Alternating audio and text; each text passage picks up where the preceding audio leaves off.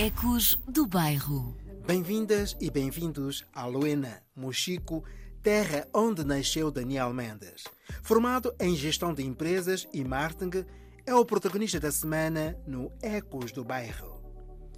Para ouvir, o povo que não tem aceita tristezas, proveniente de São Tomé e Príncipe, repleto de alegria, as vozes de Moza Alaui e Léo Bocacopo, o tema foi lançado há cerca de um mês e sobre ele contam-se mais de 20 mil visualizações e eu sou Celso Soares.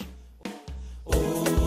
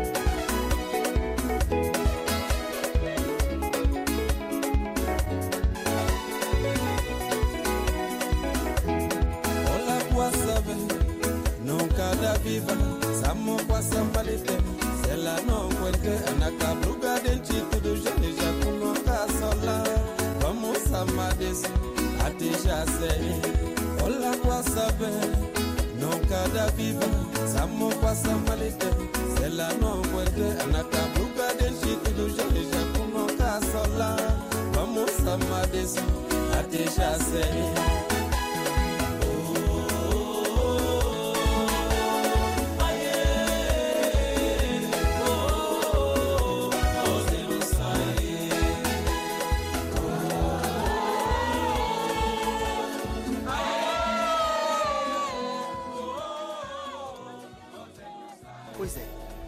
pouco, mas temos mais assuntos de abordagem porque o momento é dizer-vos que Daniel Mendes nasceu em Luena, Mochico, Angola. e deixo o convite para a longa viagem entre o Luena e o Mochico e o seu percurso de vida situa-se entre Angola e Portugal. Pertence à família de músicos, por isso abraçou muito cedo o mundo da música. Ecos do Bairro. Aos 12 anos de idade, revelou-se entre o grupo restrito de fãs, composto por amigos e familiares. Na década de 80, em Portugal, foi influenciado pela sonoridade dos coros norte-americanos e sul-africanos, o que faz com que, em 1995, fundasse o grupo African Vice para desenvolverem a música em Portugal. E assim, Dou boas-vindas ao convidado Daniel Mendes, gestor de empresas e recentemente eleito autarca pelo Partido Socialista na Junta de Freguesia de Vinteira Amadora. É o motivo e com muito orgulho dar-lhe as boas-vindas, Daniel. É uma honra poder uh, estar neste mundo. Uh, os vários anos de, de luta, de dedicação, os vários anos a trabalhar pela cultura na música e o caminho foi longo, várias etapas. Primeiro como músico, como agente, como manager e lancei vários projetos uh, ligados como festivais, uh, galas. Bem, acho que a minha gênese a nível musical partiu mesmo dos, dos meus pais, porque o meu pai era pastor era pastor da Igreja Adventista, portanto, desde criança nos ensinou a cantar e era algo que era feito em casa de manhã, à tarde, à noite. E então eu cresci com música, com cânticos de louvor no ouvido e fui aprendendo. Por isso, aos 16, 17 anos, já já cantava, já já tocava guitarra, já criava grupos na igreja, já tinha nos acampamentos, eh, nós fizemos muitos acampamentos desde o norte a sul. Que idade tinha na altura? Tinha, eu comecei a participar nos acampamentos e onde comecei a, a, a, apostar na música, tinha 12 anos. Era do, de um grupo de desbravadores e nós tínhamos os acampamentos na Costa de Lavos, na Figueira da Foz, e então uh, era algo que nós ensaiávamos para chegarmos lá e podermos cantar. Mas cantávamos coisas covers pegávamos em alguns temas, tocávamos guitarra e chegávamos lá, criávamos uma, uma dinâmica nossa, fazíamos uma letra por cima nossa e, e usávamos isso para as reuniões sociais no, nos acampamentos. Mais tarde, aquilo foi criando foi criando o gosto, porque era eu e os meus sobrinhos, o Gino e o, e o Vado, nós os três estávamos sempre juntos, e foi criando o gosto. E quando foi, criamos esse gosto e começamos a ter também eh, o que eu posso chamar, aqueles nossos amigos dos acampamentos passaram a ser nossos fãs. Começaram a elogiar, começaram a gostar daquilo que nós tocávamos, da maneira como cantávamos e incentivaram-nos a participarmos em, em, na altura havia muitos festivais, concursos uh, dentro da igreja, do norte a sul, e começamos a viajar e isso foi nos dando aquela força de, de termos fãs que gostavam da nossa música uh, no Porto, uh, em Coimbra, Aveiro, Faro, portanto, dentro da igreja começamos a criar uh, uma dinâmica completamente diferente. Mas aos 12 isso anos, fez... mas aos 12 anos, Não, isso os... já crescendo desde os 12, 14, 16, e lá para 17, com 17, 18 anos foi quando lançamos já um projeto mais sério que se chamou African Voices. Portanto, aí nascem os African Voices com base no trabalho que eu fui fazendo desde os 12 anos até aos 18 e achar que já poderia apostar numa, numa carreira mais profissional porque já tínhamos um grande leque de seguidores, de amigos e fãs. E os instrumentos que, que utilizava na altura, já estávamos a falar de guitarras um, elétricas ou ainda aqueles chamados instrumentos de pau, ou de, feitos, construídos de madeira, um, os tambores feitos de lata, uh, equipamentos que na altura simulavam efetivamente grandes, um, grandes artistas em palco? Não, nós começamos logo já com guitarra mesmo acústica. Portanto, okay. compramos eh, guitarra acústica. A minha irmã trouxe uma, uma percussão de Angola, que, daquelas percussões que, que trouxeram e colocaram na sala como, como algo para ficar ali para ser visto. E nós pegamos naquela percussão, começamos a tocar e passou a ser o nosso instrumento. Portanto, uh, o Gino tocava guitarra, o Vado tocava piano e eu tocava percussão. Então criamos esse trio que tocávamos os três e cantávamos. Então fomos fazendo algumas coisas eh, como temas, alguns espirituais negros, que nós fazíamos uma versão nossa. E mais tarde achamos que poderíamos fazer algo diferente. Porquê? Porque quando fomos fazendo esses temas, cantávamos em português e tínhamos aquele grupo de pessoas que gostavam de nós, uhum. mas desde o momento, num, numa das vezes quando nós ouvimos um, um grupo chamado Heritage Singer, que, que são americanos, e fizemos algumas versões deles, mas decidimos fazer aquilo em, em choque, em dialeto. Lembra-se da primeira música que começou a um, trazer ao palco, ou junto do, dos seus fãs e amigos, um, que pudesse efetivamente causar uh, alguma impressão, um, alguma emoção hum, durante a execução? Bem, eh, eu lembro-me de termos cantado tanta coisa, tanta coisa que que aquilo não havia só uma única música, eram várias. Então, das várias que, que depois fomos trazendo para a primeira gravação do, do álbum dos African Voices. Mais lá para frente, pegamos naquilo que nós cantávamos. Por exemplo, eu cantava muito o Abeno Matocolo. O Abeno Matocolo, quando começamos a cantar em dialeto, é um dos temas que eu cantava bastante e que era um tema muito cantado a capela. Já uh, mais tarde, o que é que nós fizemos? Uh, deixamos de tocar a percussão, deixamos de tocar a guitarra, deixamos de tocar uh, e passamos a trabalhar só as vozes. Mas isso surgiu por causa de, um de uma participação nossa numa, num evento que houve na, da igreja, que aconteceu na aula magna, uhum. e que estava o, a sala completamente lotada. Eu insisti na, na organizadora que queríamos cantar, tínhamos um tema especial para cantarmos e ela não queria porque achava que não estava num programa, mas tivemos uma sorte de um dos cantores que tinha que estar a cantar naquele momento atrasou-se, surgiu qualquer situação, teve, teve uma já não me lembro, mas só sei que falhou. E a senhora veio a correr e disse, olha, vocês estavam a dizer que tinham um tema, podem cantar? Eu disse, sim, podemos cantar. Entramos, eu, o Gino Vado, eu a tocar percussão, o Gino a tocar eh, guitarra e o Vado piano. E quando lembro-me de nós termos cantado aquilo, uh, o tema em quando terminamos, de repente veio um maestro, João Paulo Reis, que é um dos grandes maestros daqui conhecido em Setúbal, Setúbal veio ter connosco e disse, olha, está aqui o meu cartão, eu preciso trabalhar convosco. Eu ando à vossa procura já há bastante tempo. E para nós foi um sonho porque nós já queríamos trabalhar com o maestro João Paulo Reis, mas não tínhamos como chegar a ele.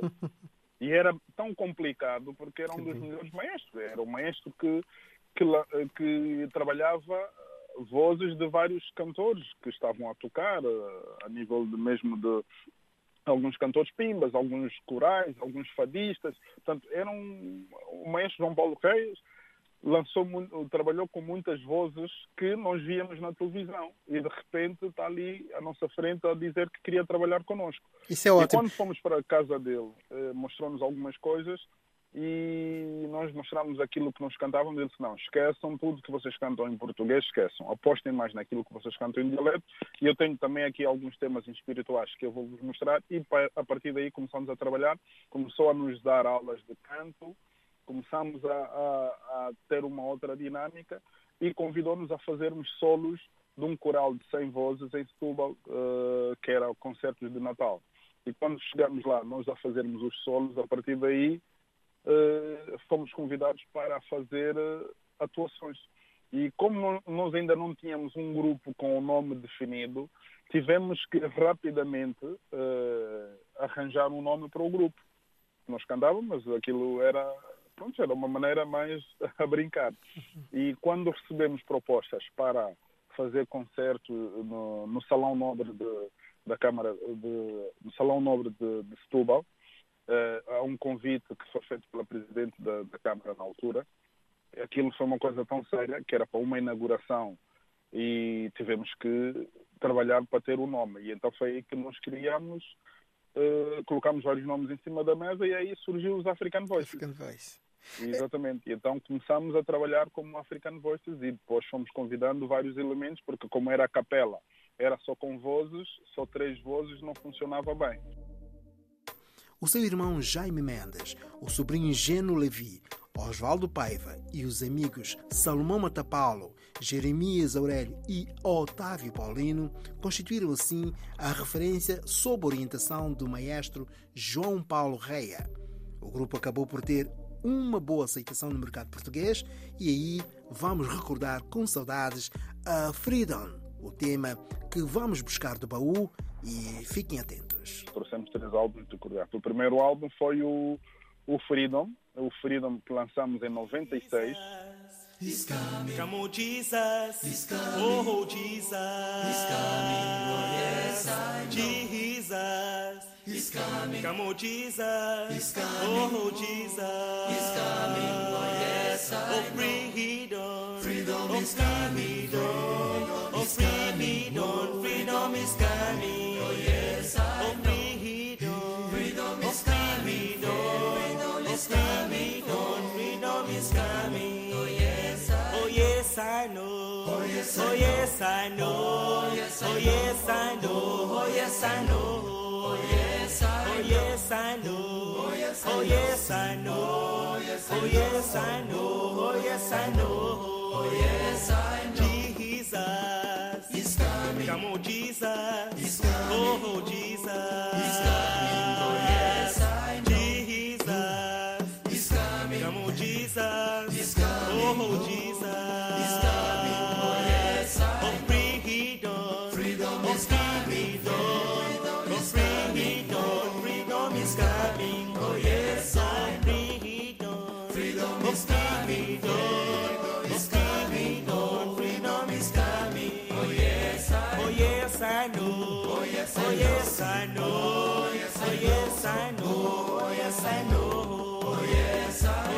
yes, I know. Oh, yes, I know. Oh, yes, I know. Oh, yes, I know. Oh, yes, I know.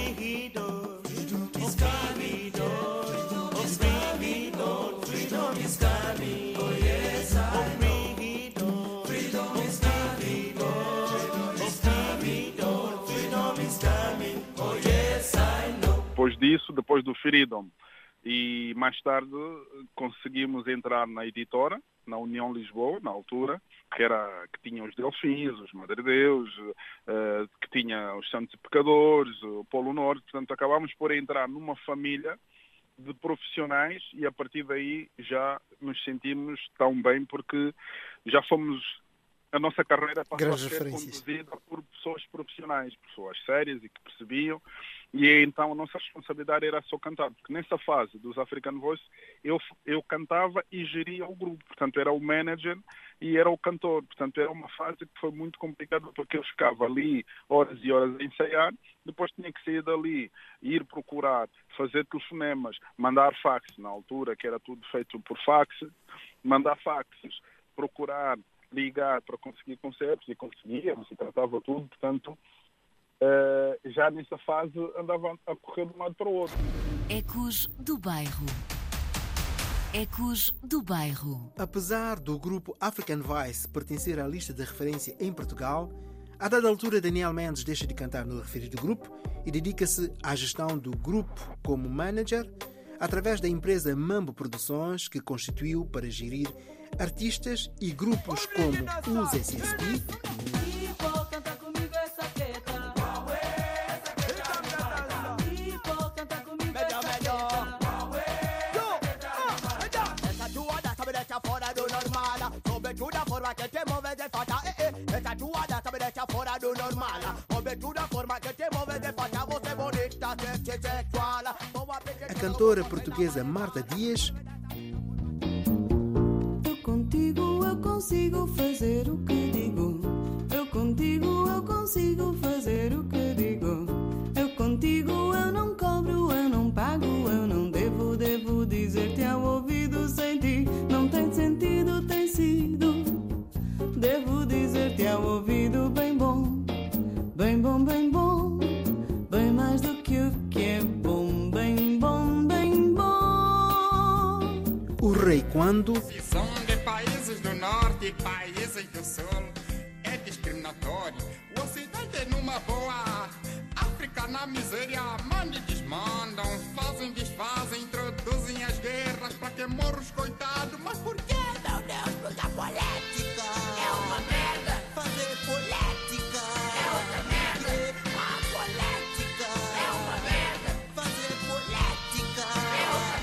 cantora cabo-verdiana Misé Badia.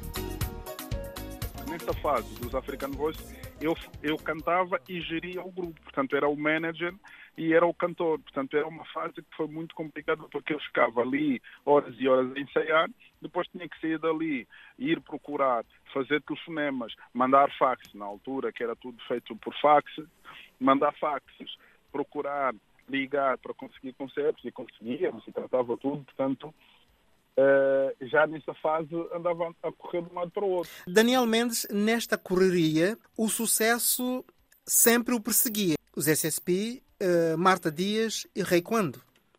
Sim, isso depois de uma fase, eh, sendo manager do, do meu próprio grupo, e ao entrar na União Lisboa, acabei por, pronto, eu sempre disse que a União Lisboa para mim foi uma escola prática, porque depois fui fazendo alguns cursos teóricos como gestor cultural, jovens empresários culturais, fui fazendo aqueles cursos porque quando, na altura, Portugal entrar na, na, na União Europeia, eh, houve muitos cursos eh, para e então eu fui aproveitando tudo que fosse ligado à cultura, à gestão de carreiras. E então eu fui fazendo esses cursos e depois na União Lisboa acabei por ter aquela aquela prática de como gerir a carreira de um artista. E aprendi e depois mais tarde lancei a minha empresa que era a Mimbo Produções. A Mimbo Produções geria a carreira dos artistas dos African Voices e conheci os SSP quando vieram gravar o primeiro álbum cá. Eh, gostaram porque foram ver um concerto nosso na Aula Magna, ficaram tão admirados e perguntaram quem era o nosso manager. Eu disse que era eu e eles tentavam acreditar. E então, a partir daí, pediram para que eu gerisse a carreira dela. A Marta Dias tinha participado eh, num tema conosco cantava conosco em alguns temas e quando eu vi a dinâmica daquilo que eu fazia com os African Voices eh, sozinho e ela disse logo, olha, Mendes, quero trabalhar contigo e a partir daí começamos a trabalhar. O Recongo era um amigo que cresceu comigo no corre-corre e disse, olha, tu é que tens que me gerir. Então eu acabei por ter assim artistas e tive a sorte de esses artistas todos, no tempo que eu geria a carreira deles, e estavam a funcionar. Portanto, nós conseguimos colocar a música do Rei Congo a tocar em todas as rádios. Foi um sucesso na Rádio Cidade, na altura. E fizemos turnês, espetáculos do Norte a Sul. Eh, a Marta Dias eh, estava com uma carreira um bocadinho conturbada. De repente conseguiu ter uma dinâmica. Gravou com o mestre António Che- Cheinho, da guitarra portuguesa. E a partir daí começamos a fazer turnês eh, para o Brasil, eh, para Singapura, para a Suécia, portanto, aqui pela Europa. E os SSP foi aquilo, aquele sucesso que todos acompanharam. Portanto, a partir do momento que eu depois começo a gerir os meus colegas, eu tive que deixar de cantar porque já não conseguia conciliar eh, estar em palco, ensaiar e estar a gerir os outros. Então, depois deixei a carreira de, de cantor e passei a apostar mais na carreira de, de gestor, de manager. de Até management. porque gestão de empresas e marketing veio reforçar todo o seu conhecimento e porque também, pelo que me apercebo, eh, tinha um pacote de hum, artistas que efetivamente justificava ter uma formação capaz de eh, sustentabilizar todo o seu percurso. Exatamente. Isso surgiu muito mais tarde, porque quando eu comecei a ver, ou seja, já tinha a prática e então precisava só da teoria, por isso que eu eh, acabei por ir para os Estados Unidos para eh, fazer gestão de, eh, gestão de empresas e marketing. E então tive que tirar uma temporada, fechei-me lá para estudar, e porque cá era complicado a dinâmica do dia a dia e estar na música não, não é fácil porque nunca temos horários para começar nem para nem para terminar portanto é sempre de manhã à tarde e à noite e depois fui para os Estados Unidos fazer gestão eh, e marketing gestão de empresas e marketing para poder dar continuidade do trabalho que, que eu fui fazendo Ecos do Bairro. Que tempo tem para também se dedicar ao desporto? Bem, isto eu costumo dizer sempre que a cultura e o desporto andam sempre de, de, de mãos dadas, por uma simples razão, porque todos eles trabalham para o público, todos eles requerem que o público vá. vá. Portanto, para fazermos um, espetáculo, temos que trabalhar a dinâmica toda para termos lá público. E para fazer eh, um bom, um bom jogo de futebol, temos que trabalhar toda a dinâmica para termos lá público. Então, essas duas coisas acabam por estar interligadas. e, e, e eu em Angola acabei por uh, estar a trabalhar nessas duas áreas. Portanto, com a experiência que eu, eu fui trazendo na, na, na, cultura, na realização de eventos culturais, acabei depois por ser convidado para abraçar uh, um projeto que, que, se chamava Real, Real Sport em Angola, que era organizar eventos desportivos. E então acabei por fazer uma dinâmica dentro daquela, daquela organização. E as coisas correram bem, foi um sucesso, conseguimos fazer várias coisas. E mais tarde fui convidado para fazer parte mesmo da própria Federação Angolana de Futebol, onde fui assessor do presidente da direção, o Arthur de Almeida, que continua, atual, continua lá como presidente da Federação Angolana de Futebol. Fui assessor dele durante algum, um bom tempo e depois fui nomeado para ser o diretor de, de comunicação, uh, diretor de marketing e comunicação e eventos da Federação e fiz vários, eh, viajei com a, com a seleção angolana de futebol para vários, para vários campeonatos, para, vários, para várias partes de, de, de África e não só. Uh, participamos em, no, no CHAN, participamos num cano, tivemos jogos de apuramento para tal. Criei uma dinâmica que, que funcionou perfeitamente. Porque o que é que eu fiz, por exemplo, quando eu passei pela federação? no, nos jogos que, que, que organizei, conseguimos ter um bom número de público. E porquê? Porque usei a técnica que nós usamos para levar o público para, para um espetáculo cultural, por exemplo. Uh, convidei a imprensa do entretenimento, uh, criamos uma dinâmica em que os jogadores seriam como se fossem os músicos que deram normalmente é difícil os jogadores gravarem coisas para, para serem distribuídas, porque tem sempre regulamentos por causa de, de, dos clubes, da própria seleção. Mas eu ultrapassei isso tudo, consegui falar com os clubes, consegui dar uma dinâmica. O primeiro jogo que eu organizei como diretor de marketing na Federação Holanda de Futebol conseguimos no 11 de novembro meter 55 mil pessoas, algo que já não acontecia desde 2010, quando o estádio tinha sido inaugurado. Os jogos levavam para tipo, o máximo que se conseguia que a seleção tivesse o público eram 8 mil pessoas. Portanto, ultrapassamos a, a Uh, ultrapassamos esse número e atingimos os 55 por causa da dinâmica toda que foi usada para aquele jogo tivemos 55 no primeiro jogo, porque foi no, num domingo, e tivemos um numa sexta-feira com que tivemos para aí 35 mil pessoas, e tivemos outro jogo num outro domingo que tivemos para aí 50 mil pessoas. Portanto, os jogos que eu fui organizando acabaram por ter esse número de público no 11 de novembro. As suas costas transporta duas bandeiras. Qual delas é a mais pesada para si? A de Angola ou a de Portugal? Bem, eu, eu, eu costumo dizer que sou cidadão do mundo, porque eu, ao olhar pela minha vida, eu tenho mais anos de vida em Portugal do que em Angola. Eu vivi mais tempo em Portugal do que em Angola. Mas os, an os últimos anos que eu vivi em Angola foram bastante intensos, porque em Angola vive-se, as coisas acontecem, eh, tanto sobem como descem, então tudo, tudo a correr. Então acabo por, se eu me meter no, numa balança, acabo por ver que está equilibrado. Pronto.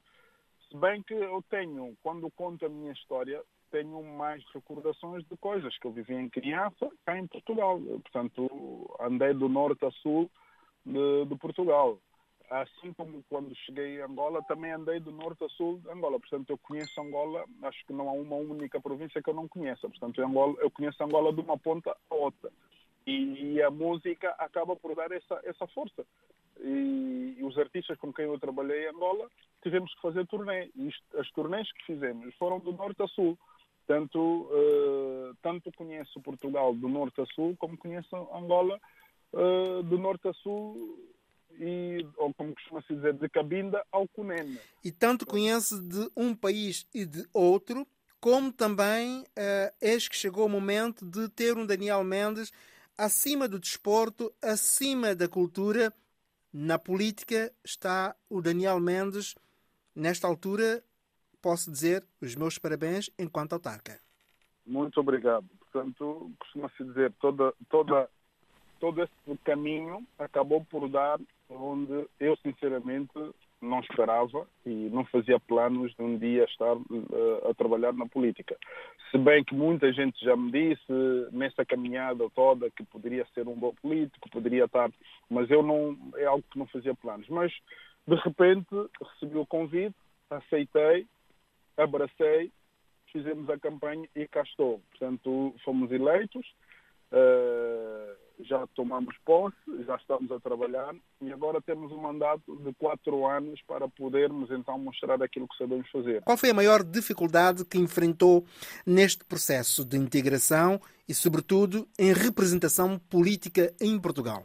Bem, eu, graças a Deus, não tive nenhuma dificuldade. Portanto, as coisas foram, foram surgindo com uma naturalidade e eu fui fazendo as coisas, foram acontecendo e como a experiência da vida ajuda-nos a, a estarmos em cada situação. E quando entramos, quando entrei eh, aqui, quando entrei no PS e fui, fui convidado para fazer parte da lista para a Junta de Freguesia de Venteira, aceitei.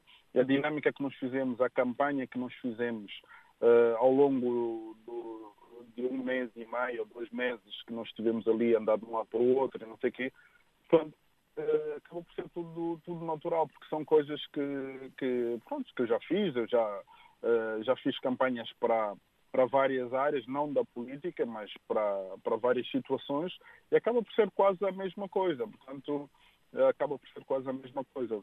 E não tive nenhuma dificuldade. Agora estou preparado para poder trabalhar eh, durante os, o mandato que vem aí, dos próximos quatro anos, e tenho a certeza absoluta que daquilo que eu sei fazer, eh, com uma equipa muito boa que nós temos aí na Venteira, e sendo a Venteira uma freguesia também com bem constituída a nível de das várias nacionalidades, tenho a certeza absoluta que com um trabalho de equipa faremos aqui um trabalho bom e vamos deixar, vamos deixar aqui o nome fazer a história. Qual é o pelouro um, da qual é a sua responsabilidade?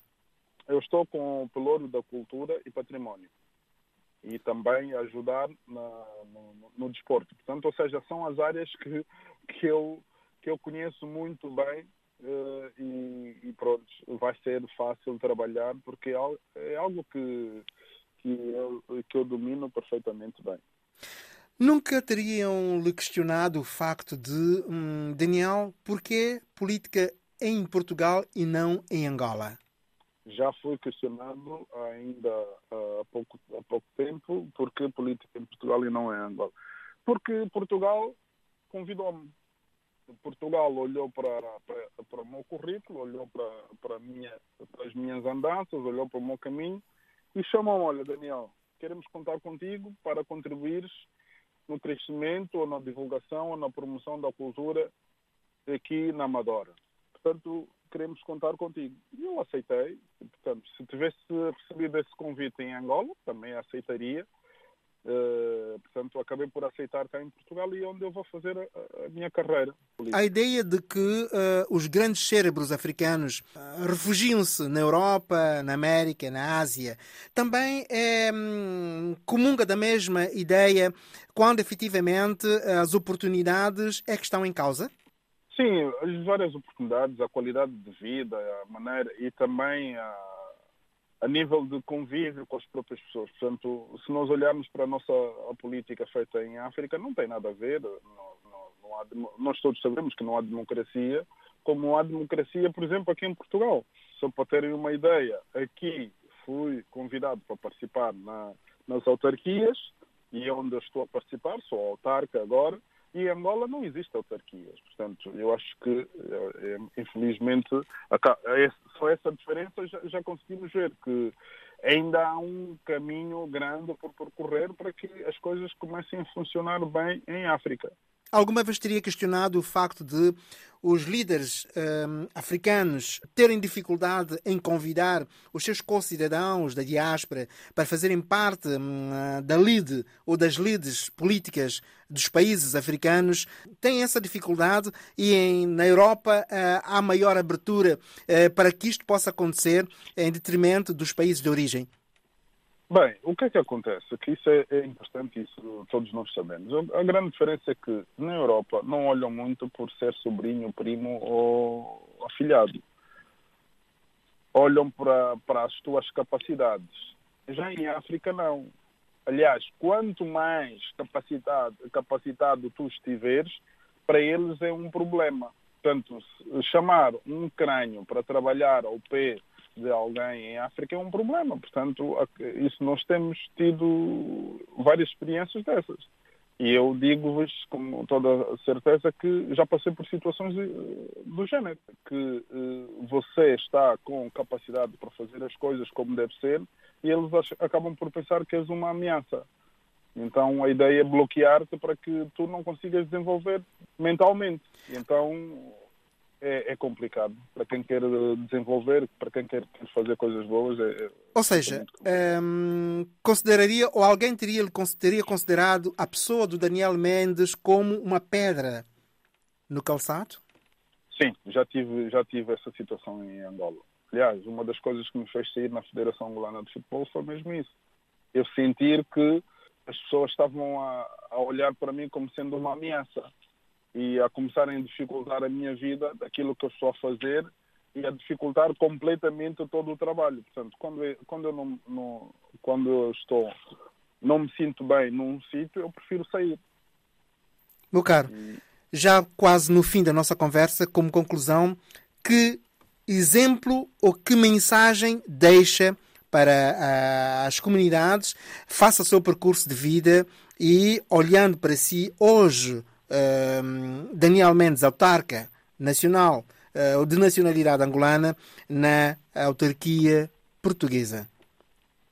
Bem, que mensagem eu, deixa? Eu, eu aconselho a todo mundo a dizer que nunca desistam. É possível as coisas acontecerem, é possível fazer.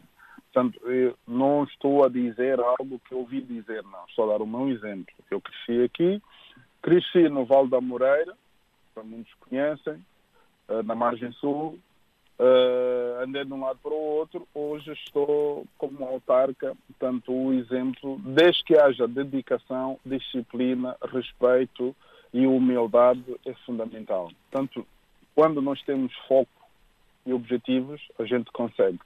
E eu, eu deixo esse recado para, para os jovens que estão a crescer agora e que vão com calma, no momento certo as coisas acontecem. Mas é preciso ter dedicação, é preciso ter foco e é preciso ter uh, entrega naquilo que, que se pretende fazer. É neste momento que eu lhe pergunto qual a música da sua vida que permite pôr-nos ponto final nesta edição de hoje é um tema que nós cantávamos nos Africano Voice, que é o tema que eu disse que, que eu cantava e era, e era uma das coisas que eu gostava, que é o Ebeno Matokolo. Ebeno Matokolo Sambilanga Zambi, Sambilanga Mokeleka, Kayako, Etia. Ah, é, é, é, verdade que essa voz ainda pode vir a dar grande sucesso nos grandes palcos portugueses. Daniel, muito obrigado pela sua disponibilidade. Até uma próxima oportunidade. Faço questão, desejo sucessos uh, no seu percurso e nessa estreia enquanto autarca português, uh, seja um bom mandato junto da equipa que faz parte e até uma próxima oportunidade. Muito obrigado e até a próxima. Ecos do Bairro. Depois da longa conversa com o nosso protagonista da semana, resta-me dizer-lhe: alimente o amor, o bem, pessoas fantásticas, tudo quanto contribua para a sua felicidade e o bem-estar social. Por isso, lute diariamente e tenha para si a nova filosofia de vida. Estaremos juntos durante a próxima semana e com o forte calor tropical dos African Vice. E eu sou Celso Soares. Voltarei para a semana. Até lá, um forte abraço.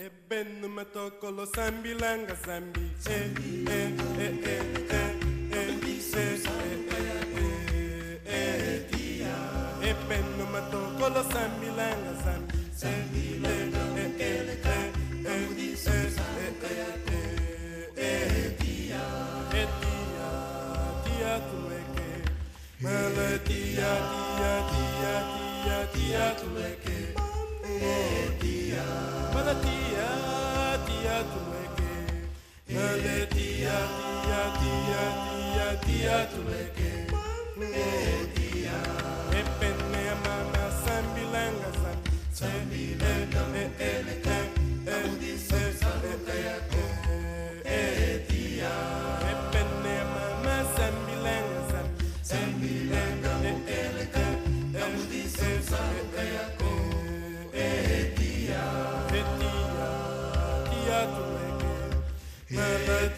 tia, tia, tia, tia, tuleke, e tia. Male tia, tia, tuleke, male tia, tia, tia, tia, tuleke, e tia.